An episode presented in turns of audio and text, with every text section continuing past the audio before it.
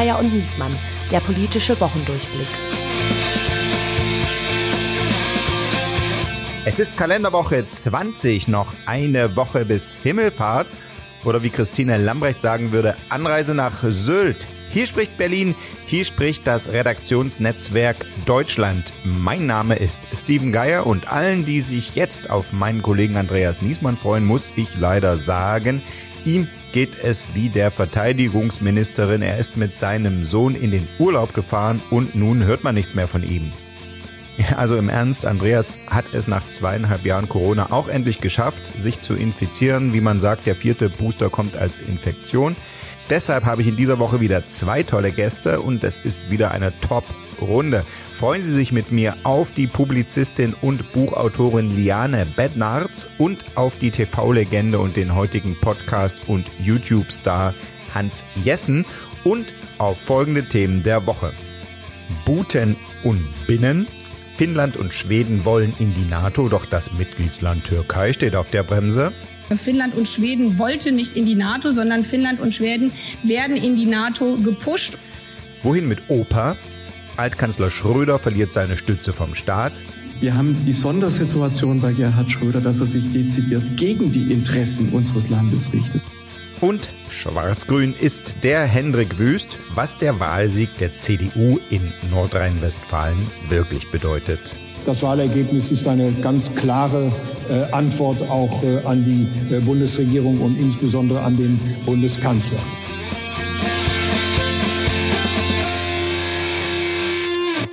Und bevor es richtig losgeht, haben wir noch diesen kurzen Hinweis. Werbung. Hier ein Hinweis unseres Werbepartners, der SKL. SKL, das steht für die Süddeutsche Klassenlotterie. Das ist eine Lotterie für ganz Deutschland. Das Besondere, die Gewinnsumme steigt von Monat zu Monat, ein halbes Jahr lang und ist staatlich garantiert. Täglich wird mindestens einmal eine Million Euro ausgespielt. Nutzt also eure Chance mit einem Los. Die nächste Lotterie beginnt am 1. Juni. Lose kaufen geht ganz einfach. Online auf skl.de slash gewinnen. Spielteilnahme ab 18 Jahren. Glücksspiel kann süchtig machen. Info unter skl.de slash Spielsucht. Werbung Ende. Es war wieder mal eine Menge los und wenn Andreas schon da niederliegt, dann freue ich mich stattdessen mal einen netten und erfahrenen Kollegen an meiner Seite zu haben. Die Jüngeren kennen ihn als den Alterspräsidenten in der Crew von Jung und Naiv. Die Älteren kennen ihn aus dem altmodischen Nachrichtenfernsehen. Hans Jessen wurde bekannt als TV-Journalist für die ARD, vor allem für Radio Bremen, wo er ab 1986 Reporter, Moderator und Chef vom Dienst für das legendäre Regionalmagazin Buten und Binnen war. Mit dem Umzug der Hauptstadt nach Berlin wechselte er ins ARD Hauptstadtstudio und dort war er mit einer kleinen Buten- und Binnenunterbrechung von 1999 bis 2014 Reporter für Tagesschau und Tagesthemen und Chef vom Dienst des Berichts aus Berlin. Seit 2015 ist er wieder freier Journalist, unter anderem mit eigenen Formaten auf dem YouTube-Kanal von Jung und Naiv, zum Beispiel mit der Call-In-Sendung Hans Jessen Show. Ich freue mich sehr, dass er hier ist. Herzlich willkommen, Hans.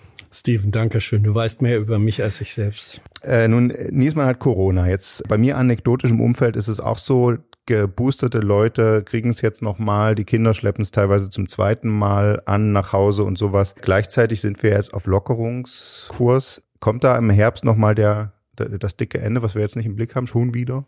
Es kommt im Herbst auf jeden Fall eine Welle. Wie dick die wird oder nicht, muss man dann sehen. Das hängt ja auch ein bisschen ab, welche Variante wird uns denn dann äh, im Herbst, also wenn das Virus aus dem Sommerurlaub zurückkommt, ähm, überraschen. Was du anekdotisch sagst, äh, die vierte, der vierte Booster ist dann die Infektion.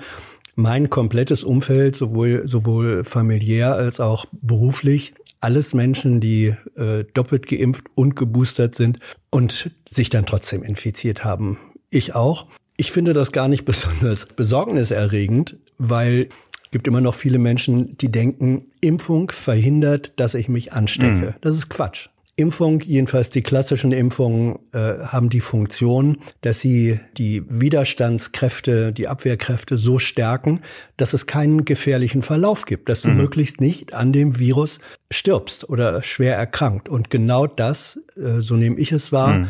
alles Menschen, die haben das, was man milde Verläufe hm. nennt. Immer noch scheiße, weil man ist ein paar Tage schlapp. Das geht bei einigen dann auch wochenlang hinterher noch so. Also kein Spaß, aber keine tödliche Gefahr. Ja, das zeigen auch die Zahlen. Ne? Die Todesfälle ja. äh, gehen zurück. Und das Bundesverfassungsgericht hat am Donnerstag entschieden, die Pflege Branchenimpfpflicht äh, kann bestehen bleiben. Äh, und Lauterbach hat auch schon was für den Herbst verkündet. Also hast du das Gefühl, wir haben jetzt aus den zwei Wellen gelernt, dass wir dieses Mal vorausschauender agieren?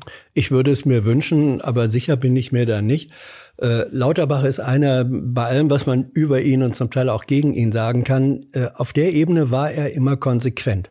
Er ist im Grunde auch im Ministeramt, das ist politisch ein kleines Wunder, ist er doch im Grunde fast immer noch zumindestens 50 Prozent der Wissenschaftler. Mhm. Ähm, ich hatte ja auch, oder wir hatten viel mit ihm zu tun gehabt, bevor er Minister wurde. Und das war schon atemberaubend. Der hat wirklich nachts sich die frisch erschienenen Studien reingezogen, die er aus den Wissenschaftsportalen runtergelesen hatte und war nach drei Stunden Schlaf, war der absolut fit und konnte mit Drosten, der das ähnlich gemacht hat, und auch anderen, auch mhm. denen, die sozusagen dann kritischere Positionen haben, erst drei Stunden später fachlich äh, kompetent diskutieren und beurteilen. Und das ist bei ihm nach wie vor so. Und äh, deswegen denke ich, äh, er hat recht, wenn er sagt, ähm, wir müssen A, Möglichkeiten einer, eines Impfangebots äh, verstärken und B, aber auch da, wo es geboten ist, zu sagen, da muss es verpflichtende Impfungen geben. Geht nicht anders. Aber äh, bis auf weiteres sind wir uns einig, äh, ist das Thema Corona überschattet vom Kriegsgeschehen und von allem, was damit zusammenhängt. Und genau darauf wollen wir jetzt gucken mit unserem zweiten Gast. Schachzug der Woche. Und als zweiten Gast begrüßen wir eine Frau, die sich selbst als liberal-konservative Publizistin sieht und damit immer wieder für Aufregung und Debatten sorgt, von den Leserbriefspalten der Tageszeitung bis hin zu Social Media. Von Hause aus ist sie Juristin, veröffentlicht aber nicht nur juristische Aufsätze, sondern hat auch Bücher geschrieben über die AfD und die neue Rechte. Zudem äh, wird sie veröffentlicht im Spiegel, in der NZZ, der Jüdischen Allgemeinen, der Frankfurter Allgemeinen Sonntagszeitung, aber auch auf Blogs wie Starke Meinungen. Und sie ist Preisträgerin der Feuilleton-Auszeichnung Goldener Maulwurf. Liane Bettnarz, herzlich willkommen. Hi Steven, hi Hans. Liane, du bist Expertin eigentlich zu rechten Bewegungen oder als diese bekannt geworden. Inzwischen bist du auch Waffen- und Panzerexpertin geworden. Das äh, habe ich schon verfolgt. Jetzt war am Donnerstag äh, Generalaussprache im Bundestag zur Regierungserklärung von Olaf Scholz. Und da hat äh, Friedrich Merz in seiner Entgegnung was gemacht, was äh, am Vortag hier bei uns im RD-Büro auch schon der ukrainische Botschafter Melnik gemacht hat, nämlich eine lange Liste von nicht eingehaltenen Versprechungen der Bundesregierung aufgezählt. Also der Gepard-Panzer äh, hat keine Munition. Äh, der Ringtausch mit Slowenien, der mehrfach angekündigt wurde, der läuft immer noch nicht. Die, die Rüstungsunternehmen sagen, wir haben hier Panzer auf dem Hof stehen, die machen wir hübsch und geben die. Da sagt Merz und sagt auch Melnik, die Bundesregierung gibt keine äh, Exportgenehmigung. Liane, was ist da eigentlich los von dem her, wie du die ganze Berichterstattung verfolgst? Ja, also das, äh, das ist eine gute Frage, Steven, weil ich mich auch frage, warum das so hakt. Zumal eben die, die Rüstungsindustrie angeboten hatte, dass sie Leopard 1 ähm, Panzer liefern kann. Also Leopard 1 A5 ist praktisch der, so der erste deutsche Kampfpanzer nach dem Krieg. Inzwischen in der Bundeswehr ersetze ich den Leopard 2, weil Leopard 1 A5 ist einfacher zu bedienen. Und ähm, die Industrie würde den gerne liefern, die Bundesregierung mauert. So, und der zweite Punkt mit dem Ringtausch, die Idee ist, dass Slowenien möchte T-Panzer äh, T-72 liefern, also ein sowjetischer Panzerbaujahr oder Entwicklungsjahr 72.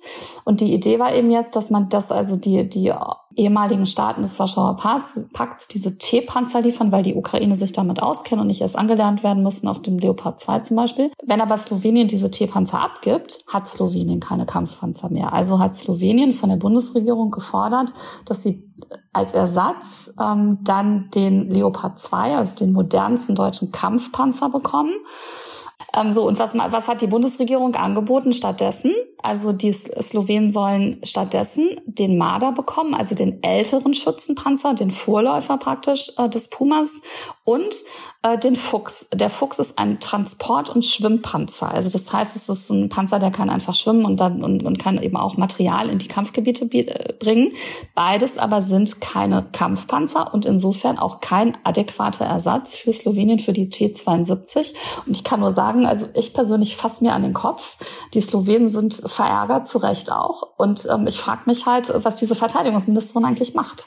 Warum machen die Deutschen das nicht? Ist es einfach, also Melnik sagt, die spielen im Prinzip auf Zeit, die wollten die Waffen liefern, die versprechen dann irgendwann was, als weil alle anderen westlichen Partner was äh, welche liefern. Äh, und dann spielen sie so lange auf Zeit in der Hoffnung, dass es im Krieg irgendeine Wende gibt. Hans, das äh, so deine Einschätzung auch oder wie nimmst du das? Das ist ein Teil, ich glaube, es ist ein Teil der Motivation. In Deutschland ist immer alles wirklich sehr kompliziert, vor allem wenn eigentlich schnell äh, entschieden werden müsste. Ähm, dieses Verteidigungsministerium und die militärisch, das militärische Beschaffungswesen ist in seiner Struktur eine Art Bermuda-Dreieck. Engste Verpflichtungen zwischen äh, Apparat und äh, Rüstungsindustrie und gleichzeitig die Hürden, die im Grunde zu Recht eine Parlamentsarmee, ein demokratischer Staat, der sagt, wir wollen hier nicht einfach Rüstung betreiben, äh, ohne dass es legitimiert ist, das wirkt in dem Fall in ungünstiger Weise zusammen. Und Scholz ist offenbar wirklich derjenige, das ist, scheint mir auch seine authentische Position zu sein, dass er sagt, ich will Unterstützung geben, aber es muss alles sozusagen doppelt und dreifach abgesichert sein.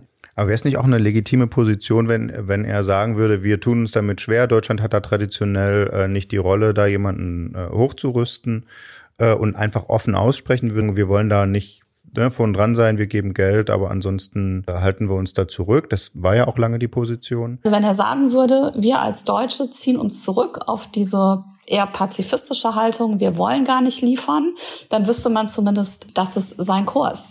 Aber so ähm, wird eben fälschlicherweise der Eindruck erweckt nach außen hin, dass man schwere Waffen liefern will, aber es hm. klappt hinten und vorne nicht. Dann äh, ist ja nun in dieser Woche, äh, hat ja nur in dieser Woche Fahrt aufgenommen, dass Finnland und Schweden in die NATO wollen.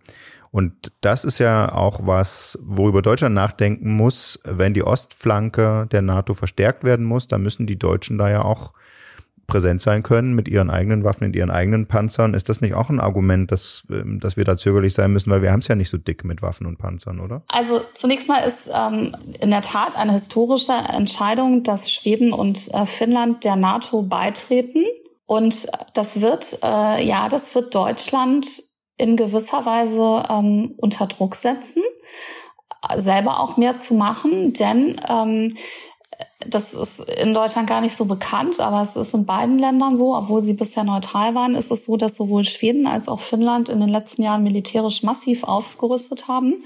Also Schweden hat ungefähr 60.000 aktive Soldaten, Finnland 28.000. Finnland ist aber in der Lage, relativ kurzfristig ungefähr 300.000 Reservisten zu mobilisieren. Das ist mhm. wirklich eine Hausnummer bei 5,5 Millionen Einwohnern. Und du sagst aufgerüstet seit der äh, Krim-Annexion. Genau, äh, genau. Also Finnland hat zum Beispiel Anfang des Jahres 64 dieser F-35 Kampfflugzeuge gekauft. Das ist ja das, was Deutschland jetzt auch anstrebt. Also die haben die aber schon gekauft und Deutschland ähm, ist jetzt die Entscheidung gerade erst gefallen.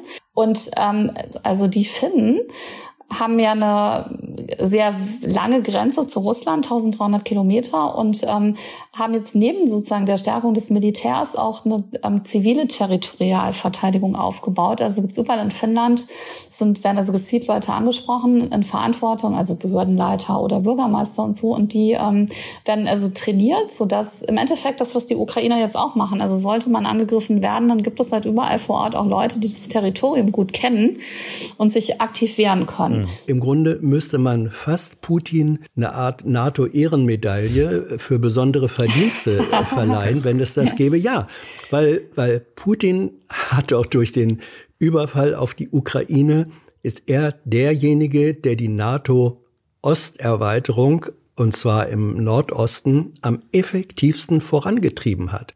Nur eins, äh, Liane, äh, steht jetzt quasi Finnland und Schweden im Weg, nämlich Erdogan. So, was ist eure Leser? Das ist ja nun auch wieder äh, viel Interpretation, weil er ja auch nicht äh, die Motive nennt, die dahinter stecken, sondern äh, genannt werden, äh, die, wird die Kurdenproblematik, dass da die äh, Schweden und Finnen nicht kooperativ genug sind oder sowas, aber in Wirklichkeit steckt doch wahrscheinlich was anderes dahinter. Was, was ist eure Lesart? Also ich glaube ehrlich gesagt, das ist so ähnlich wie auch Viktor Orban, der jetzt äh, versucht praktisch ähm, da mauert bei dem bei dem Ölembargo gegen Russland. Ich vermute ehrlich gesagt, dass, dass Erdogan jetzt einfach den Preis in die Höhe treiben will. Ich glaube aber nicht, dass es im Endeffekt, äh, er wird es nicht scheitern lassen, aber er wird definitiv den Preis in die Höhe treiben. Naja, ist der Ruf erst ruiniert, lebt sich völlig ungeniert und das passt auch zum nächsten Thema. Personalabteilung. Der Bundestag, genau genommen die Haushälter im Bundestag, haben entschieden, Altkanzler Schröder wird wegen seiner Putin-Nähe rasiert im nächsten Haushalt, nämlich das Büro wird ihm gestrichen, das Personal bis auf die Personenschützer. Gut, die Altersbezüge sind eh äh, anderweitig geregelt, aber dann ging es schon weiter. Das EU-Parlament droht Schröder nun sogar mit Wirtschaftssanktionen, quasi ihn auf so eine Sanktionsliste zu setzen. Ähm, wie, wie unwürdig ist das eigentlich inzwischen? Äh, Hans, du hast ihn ja als, äh, als Kanzler hier, als Hauptstadtjournalist begleitet und Ich erlebt. kenne ihn. Du kennst ihn aus Niedersachsen noch, ne? Ich kenne, ich kenne Gerd Schröder seit äh, 45 Jahren. Oh Gott, oh Gott. Ja, Ernst? ja, wir sind, Ja. wir sind äh, uns, ich bin ja auch gelernter Hannoveraner, Ja. Schröder auch. Wir sind uns begegnet, da war ich Mitte 20 und er Anfang 30. Kannst du da nicht Einfluss nehmen? Ist da noch was zu retten? Da gibt es Personen, die berufener sind und die auch langjährigeren Einfluss haben, wie sein ganz langer Vertrauter Frank-Walter Steinmeier.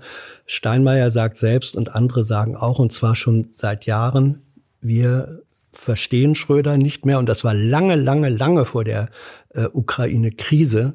Ja, also das war auch noch vor 2014 ähm, hat Steinmeier und andere gesagt, wir verstehen nicht, ihn nicht mehr, wir können das nicht nachvollziehen, ähm, wir, wir sind auf Distanz äh, zu ihm. Schröder hat sich ähm, mit der Übernahme seiner äh, Mandate und seiner Lobbyaufgaben für einen eigenen Weg äh, entschieden. Der ist sehr authentisch Schröder. Und da kann niemand, glaube ich, äh, möglicherweise seine aktuelle Ehefrau, aber sonst kann politisch niemand auf ihn Einfluss nehmen. Mhm, ja, aber- die Unwürdigkeit, um das zu Ja, sagen, weil ja, du das gesagt ja. hast, die Unwürdigkeit ist von Schröder ausgegangen. Spätestens seit dem offenen Ausbruch des äh, Ukraine-Krieges, der ja eigentlich 2014 schon begonnen hat mit dem Einsatz Russlands im, äh, in, in, im Donbass und der Annexion der Krim, hätte Schröder, finde ich, sich daraus ziehen müssen. Dass er das nicht tut, ist eine inzwischen äh, acht Jahre andauernde politische Unwürdigkeit. Ähm, Liane, es ist aber jetzt auch für uns sozusagen als Beobachter ja irgendwie unangenehm, wie die Debatte jetzt läuft, die aus der Union, Herr Dobrindt sagt, man sollte auch gleich das Kanzlerporträt im Kanzleramt abhängen und so. Ähm, also ein alter, kranker Mann, wie die New York Times äh, schreibt, der bei seinen äh, Interviews am Vormittag schon reichlich Weißwein dazu trinkt. Wie, wie geht man da eigentlich politisch so damit um, dass es äh, angemessen ist? Es ist ja doch ein Altkanzler. Ich glaube, man muss differenzieren. Also man muss alles jetzt schon daran setzen, dass man eben durchaus eben diese, diese Ausstattung auch, auch kürzt als Signal auch, dass man sich das als deutscher Staat so nicht bieten lässt. Gleichzeitig ist jetzt auch nicht kippt in eine Art Bestrafung. Also insofern, dass, was man jetzt das Porträt abhängt oder so, das ist ja so das irgendwie ein bisschen kleinlich. Kindisch. Ähm, aber dass man jetzt an sich darüber diskutiert, ähm, wie man äh, trotzdem auch nach außen hin im Grunde den, den deutschen Ruf hat, das ist schon legitim. Und dann muss man gucken, wie das juristisch geht. Also ich fände zum Beispiel jetzt auch die Versorgungsbezüge zu entziehen. Meine Güte, also das finde ich muss jetzt, es ist juristisch auch sehr Genau, heikel. das ganze Ding ist juristisch ja heikel. Du bist ja Juristin. Deswegen spielst du drauf an. Die Ampel musste ja auch so einen Weg finden, wie es jetzt nicht allgemein dann, ne? also ich meine, Friedrich Merz hätte jetzt wahrscheinlich nicht, Friedrich Merz hätte nicht das Problem gehabt, wenn es auch Merkel betroffen hätte, hätte er gesagt, lese ich leider nicht anders regeln, Angela, tut mir leid, aber aber das wollte man ja nicht, sondern die konnten auch nicht reinschreiben in, in ihren Haushaltsbeschluss, äh, wegen, äh, wegen Putin-Nähe wird das gestrichen, sondern die, jetzt haben sie ja den Trick angewendet, er nutzt ja das äh, Büro eh nicht, äh, nach dem Motto, niemand will ihn als Altkanzler noch irgendwelche Termine äh, geben, also braucht er auch das Geld dafür nicht. Ne? Das war ja so ein juristischer Trick. Genau, also es geht ein bisschen, genau, absolut. Und zwar die, man wollte eben auch zu Recht auch jetzt keine Lex Schröder, die praktisch dieses, äh, die, die Streichung der, der, der Büroausstattung anknüpft an irgendwelche inhaltlich politischen Positionen. Wie will man das auch machen?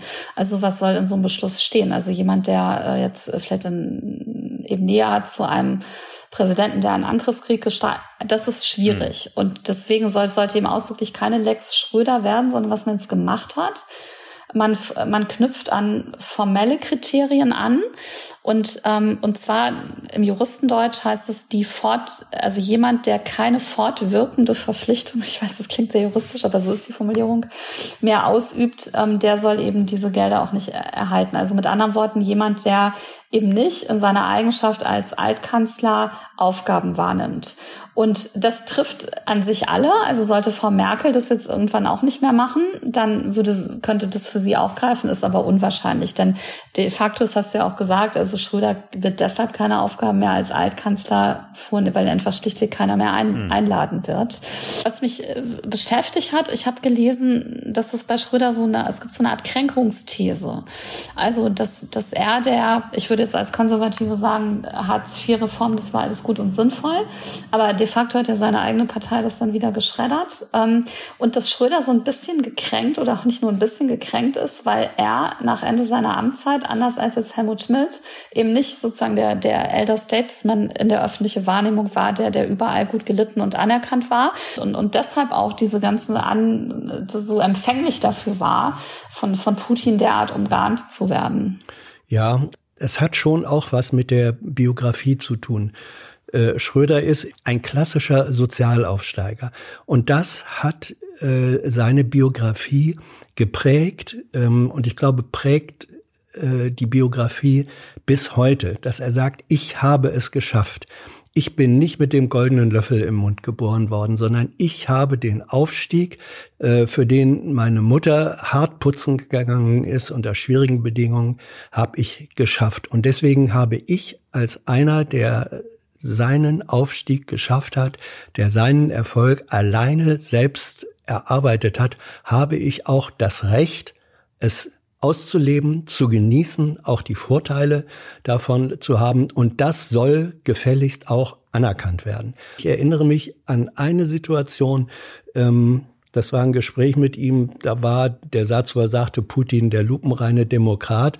Und man spricht dann auch mal miteinander, äh, wie kommt so eine Aussage zustande? Ähm, das, wo, wo ist der denn Demokrat gemessen an unseren Maßstäben? Und dann sagte Schröder, und das ist mir hängen geblieben als Zitat, er gesagt, ja, ich bin mal mit Putin im Flugzeug gewesen. Und dann haben wir über Demokratie und so weiter gesprochen. Und dann hat Putin zu mir gesagt, Herr Schröder, damals waren Sie, glaube ich, noch per Sie oder so, Herr Schröder, die Strecke vom einen Ende des Landes, das ich zu regieren habe, ist länger, als wenn Sie von Berlin nach Washington fliegen. Mhm. So, und da sagt Schröder, da sei es ihm äh, wie Schuppen von den Augen gefallen, dass Putin ein Land zu regieren habe, das so kompliziert, so vielfältig, so widersprüchlich ist, dass man das nicht messen könne mit den äh, Maßstäben einer elaborierten westlichen Demokratie. Und ich glaube, da zollt der erfolgreiche Aufsteiger äh, Schröder dem erfolgreichen, in gewisser Weise ja auch Aufsteiger und Self-Made Man Putin Respekt. Da spielen die ein bisschen als äh, Boys aus der Bronx, die es hochgeschafft haben in einer Liga. Koalitionsrechner. Es gab in dieser Woche noch einen Aufsteiger, der es aus eigener Kraft geschafft hat und der ein relativ großes Land jetzt regiert, nämlich Hendrik Wüst. Der ist ja vorher nur eingetauscht worden. Er war knapp 200 Tage nur im Amt als Ministerpräsident. Jetzt hat er die Wahl aber deutlicher, als wir vorher äh, gedacht hätten, äh, gewonnen. Aber wir haben jetzt viel über äh, Schröder, der ja für Rot-Grün steht, äh, geredet. Schwarz-Gelb, was in NRW vorher regiert hat, ist nicht mehr zu erreichen. Also Schwarz-Gelb scheint auch eine Sache zu sein, die vorbei ist. Stattdessen Schwarz-Grün ist das, was jetzt die deutliche Mehrheit ist und auf das es wohl auch hinausläuft. Liane, ist äh, jetzt Schwarz-Gelb erstmal bis auf weiteres äh, ad acta zu legen und wir äh, gucken jetzt so, wie es in Hessen ja schon lange läuft, äh, auf Schwarz-Grün? Man muss dazu sagen, Schwarz-Grün galt ja eigentlich äh, bis zum Griff Armin Laschet nach der Kanzlerkandidatur, war eigentlich ja Schwarz-Grün vorher schon gesetzt, auch auf ja. Bundesebene. Das hat dann Herr Laschet grandios vermasselt. Ähm, und ähm, ich glaube schon, also das ist die Ampel ähm, behagt sich. Ähm, Scholz kommuniziert nicht klar, darüber sprachen wir ja schon. Und man muss ja sagen, äh, der Umstand, dass Scholz unklar kommuniziert, wird ja jetzt richtig deutlich dadurch, dass die Grünen es perfekt machen. Ähm, und ähm, eigentlich ist es, das, ich gebe zu, das ist natürlich jetzt ein bisschen eingefärbt auch durch meine eigene politische Haltung, aber diese, diese Mischung, praktisch eine, konservative Partei mit einer progressiven Partei, die aber ganz klar für die Westbindung steht, hat, wie man jetzt sieht, an dem Ergebnis für die Wähler einen großen Charme. Und ja, ich weiß nicht, Schwarz-Gelb ist halt auch so ein bisschen irgendwie alte Bundesrepublik. Die, die, die FDP kann gerade auch nicht wirklich punkten. Also insofern glaube ich schon, dass also Schwarz-Grün perspektivisch eine große Zukunft vor sich hat. Ich äh, würde dieses Wahlergebnis in NRW völlig anders bewerten, wenn man sich nämlich nicht die Prozentpunkte, die da erscheinen, sondern die absoluten Stimmen. Das ist das Interessante. Äh, in absoluten Stimmen ist die weitaus stärkste Partei eine, die gar nicht auf dem Zettel steht. Das ist die Partei der Nichtwähler. Die Partei der Nichtwähler hat 5,5 Millionen Menschen sozusagen haben nicht gewählt. Ähm, das ist eine Million Menschen, Nichtwähler mehr als äh, in den Wahlen zuvor. Äh, die CDU, der große Wahlsieger, hat verloren in absoluten Stimmen. 250.000 ähm, äh, Stimmen. Die SPD hat 700.000 Stimmen verloren gegenüber der Vorwahl. Das 20 Prozent. Die FDP hat 60.000, 600.000 ähm, verloren, 50 Prozent ihrer Wähler von der äh, Wahl vorher. Also wenn man diese, wenn man diese realen Zahlen äh, nimmt, dann ähm, Wolfgang Michael hat das in einem sehr guten Beitrag. Ich mache da Reklame jetzt einfach mal für den Artikel in der, äh, im, im Freitag geschrieben. Er hat gesagt, in Nordrhein-Westfalen kann man im Wahlergebnis ablesen eine Spaltung der Bevölkerung, des Wahlvolkes in demotivierte Arbeiterklasse und urbanes Bildungsbürgertum. Ich glaube, das muss man einfach zu den Prozenten und wer kann jetzt mit wem eine Koalition äh, bilden, mhm. einfach mit dazu sagen. Und Michael kommt dann, äh, da will ich mir keine falsche Fehler an den äh, Hut stecken. Er sagt, jetzt läuft's drauf raus, dass Unigrüne mit Landei, CDU ein Regierungsbündnis schmieden sollen. Das wird mhm. schwierig und ich glaube, da hat er recht. Aber dennoch muss man ja sagen, es war in den Umfragen, äh, die ganze Zeit sah es noch einem Kopf-an-Kopf-Rennen aus und im Endeffekt hat dann im Verhältnis zur SPD die CDU deutlich mehr mobilisiert. Ich wollte aber einen Punkt mhm. noch aufgreifen, weil ich komme aus NRW, also ich kenne das ganz gut, ich komme auch aus der Nähe des Ruhrgebiets. Also, dass die, dass die SPD gerade bei Sozialthemen den Anschluss verpasst hat, ähm, das ist absolut so. Und man muss auch sagen, dass dieses Entlastungspaket mit äh, also öffentlicher Nahverkehr ist im Ruhrgebiet, ja, gibt es sicher, aber das ist jetzt, glaube ich, auch nicht, dass jetzt das, das, das primäre Sorge der Leute ist, sondern das sind einfach die, die diese explodierenden äh, Kosten jetzt auch, die Inflation Million und 300 Euro, die jetzt dann man praktisch spart, sparen kann ähm, oder die einem werden, das löst halt äh, das Problem nicht. Und dieses, das, das weiß ich auch aus Gesprächen auch mit, mit SPD-Politikern durchaus. Also das hat die SPD ist einfach ein bisschen out of touch mit, mit ihrer Stammwählerschaft, ganz besonders ähm, da vor Ort. Und das war ja die Debatte jetzt danach äh, äh, glänzen die Grünen im Bund in der Ampel so sehr, dass SPD und FDP diesen an, dieses Versprechen vom Anfang, jeder soll hier gewinnen können ohne äh, den anderen quasi da eine Parade zu fahren, dass die das aufgeben und, und nervös werden. Christian Lindner wird er jetzt nervös, sagt, die FDP schmiert in Schleswig-Holstein ab. Es wären fast rausgeflogene NRW und was heißt, hier im Bund sehen wir auch keinen Stich und sowas. Wird er jetzt nervös und fängt dann doch an. Vielleicht ist er, vielleicht überlegt er, ob es richtig war, Wirtschaftsminister werden zu wollen. Vielleicht dankt Habeck heimlich im Nachtgebet, ähm, dass Lindner so, äh, so hartnäckig war und den Finanzminister. Ja, be careful with what you wish wish for. Ne? Er hat aus Westerwelle gelernt, dass der äh, äh lieber hätte Finanzminister werden sollen und jetzt läuft es wieder andersrum und ja. Baerbock ist der Star, ja. einer der Stars der Regierung. Also der Lindner wollte ja Finanzminister werden, um die eigene Klientel, auch die natürlich FD, klassisch FDP-Wähler, die wollen keine Schulden. So, und jetzt ist er aber der Minister, der ständig Schulden machen muss. Und ich finde eigentlich so sinnbildlich, weil es ehrlich gesagt, also es ist ja einfach in gewisser Weise albern und peinlich, zeigt sich die Nervosität, wenn dann Herr Wissing, er sind fast sicher an den Kopf, Herr Wissing jetzt sagt, man soll doch bitte sein Essen nicht mehr fotografieren und auf Instagram posten, weil das Energie kostet. Ja, man hätte gedacht, sowas sagt vielleicht so ein Hardcore-Grüner, ähm, aber das ausgerechnet die FDP jetzt sagt, man soll keine, keine Screenshots mehr machen oder keine Fotos, um Energie zu sparen. Also das ist so gaga, dass, dass ich mir das nur mit, mit Nervosität erklären kann. Update bitte. Es ist ein Thema, das uns schon mehrere Legislaturperioden und auch schon mehrere Bundestagspräsidenten lang äh, beschäftigt hat. Nämlich der Bundestag wird immer größer. Hier direkt, wenn wir aus dem Fenster gucken, wird angebaut, neue Containergebäude, wohin mit den ganzen Bundestagsabgeordneten. Das Wahlrecht muss reformiert werden, damit der Bundestag nicht immer weiter wächst. Das hängt ja damit zusammen, dass Erst- und Zweitstimmen nicht mehr so übereinstimmen äh, dass es nicht mehr bloß zwei große Parteien gibt, die dann die Wahlkreise unter sich aufteilen. Nun gibt es einen neuen Entwurf der Ampelfraktionen, aber wir wollen mal kurz darüber reden, was steht denn da inhaltlich drin, Hans? Wie, wie wird denn das Wahlrecht werden, wenn es so kommt? Dazu muss man erstens noch mal kurz das Prinzip äh, ansprechen. Der Bundestag setzt sich zusammen theoretisch zur einen Hälfte aus dem jeweils direkt gewählten Abgeordneten eines Wahlkreises, also der, der da die meisten Stimmen bekommen hat. Und äh, die andere Hälfte sind dann eben die Parteien, Vertreter der Parteien, die über die Listen reingekommen sind. Entscheidend für die Zusammensetzung äh, des Bundestages ist das Listenergebnis. So, wenn jetzt die Erststimme, die den Direktkandidaten wählt, und die Zweitstimme, die die Liste wählt, wenn die gleichmäßig abgegeben werden, dann funktioniert das. Wir haben aber, hast du eben darauf hingewiesen, in den letzten Jahren mehr und mehr ähm, eine unterschiedliche Stimmabgabe äh, äh, erlebt. Und das führt dann dazu, dass es Bundesländer gibt, in denen hat äh, eine Partei mehr Direktmandate, als sie Plätze über die Liste hat. Jetzt gilt äh, demokratietheoretisch das Prinzip, du kannst aber einem direkt gewählten Abgeordneten nicht seinen Sitz klauen, weil die abstrakte Liste sagt, nee, du darfst nicht. Also wurde gesagt, jawohl, dann hat eben aus dem Bundesland, das laut Liste nur zehn Sitze hätte, aber 13 gewonnen hat, dann ziehen da 13 ein und damit den anderen Parteien kein Nachteil entsteht, kriegen sie äh, für diese sogenannten Überhauungsmandate, kriegen sie Ausgleichsmandate. Dieses Prinzip hat dazu geführt, dass der Bundestag äh, inzwischen auf, ich glaube, 736 ähm, äh, Sitze angewachsen ist und eigentlich sollten es 598 sein. Also das ist eine, das ist fast eine, eine 50 30 Prozent mehr.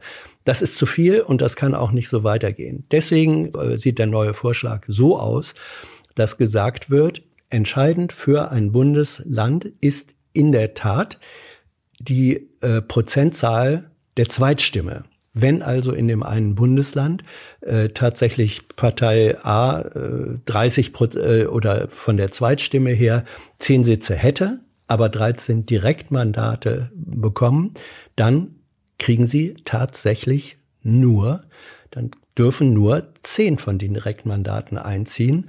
Und wer fällt dann raus?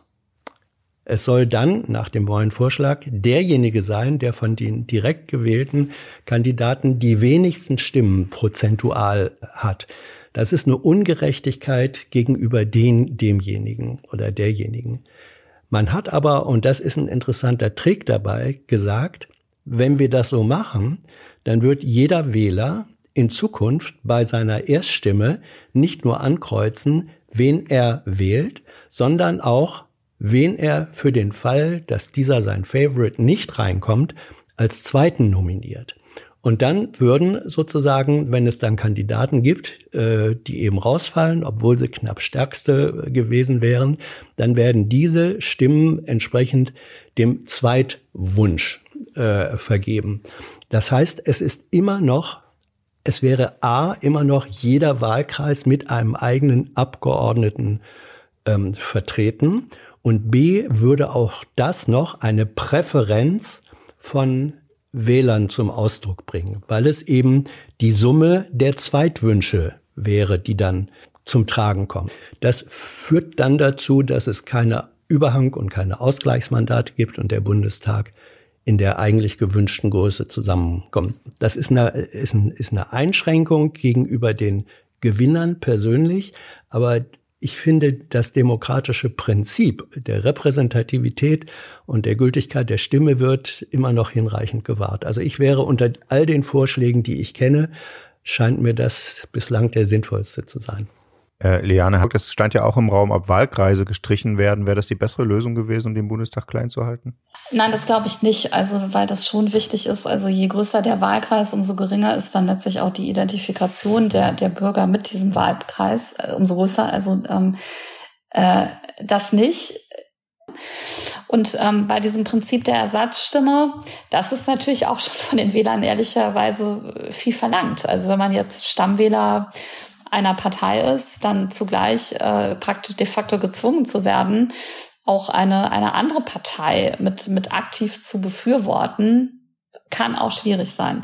Die Union ist sehr dagegen, das natürlich auch ein bisschen aus Eigennutz, weil die Union traditionellerweise besonders viele Überhangmandate hat, besonders in die CSU. Von, ich glaube, 34 Überhangmandaten, die es im Moment gibt, hat die CSU 23. Also da äh, argumentiert man natürlich auch aus eigenem Interesse.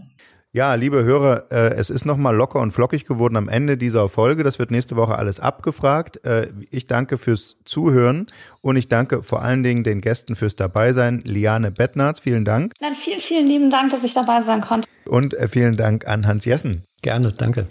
Das letzte Wort hat ab jetzt an dieser Stelle der Hörer. Wir hatten Sie ja aufgerufen, liebe Hörer und Hörerinnen, schicken Sie uns Ihr Feedback, schicken Sie Wünsche und Kritik an die E-Mail-Adresse berlin.rnd.de. Und das allerletzte Wort hat an dieser Stelle unser Hörer René aus Berlin. Ich sage schon mal Tschüss und bis nächste Woche.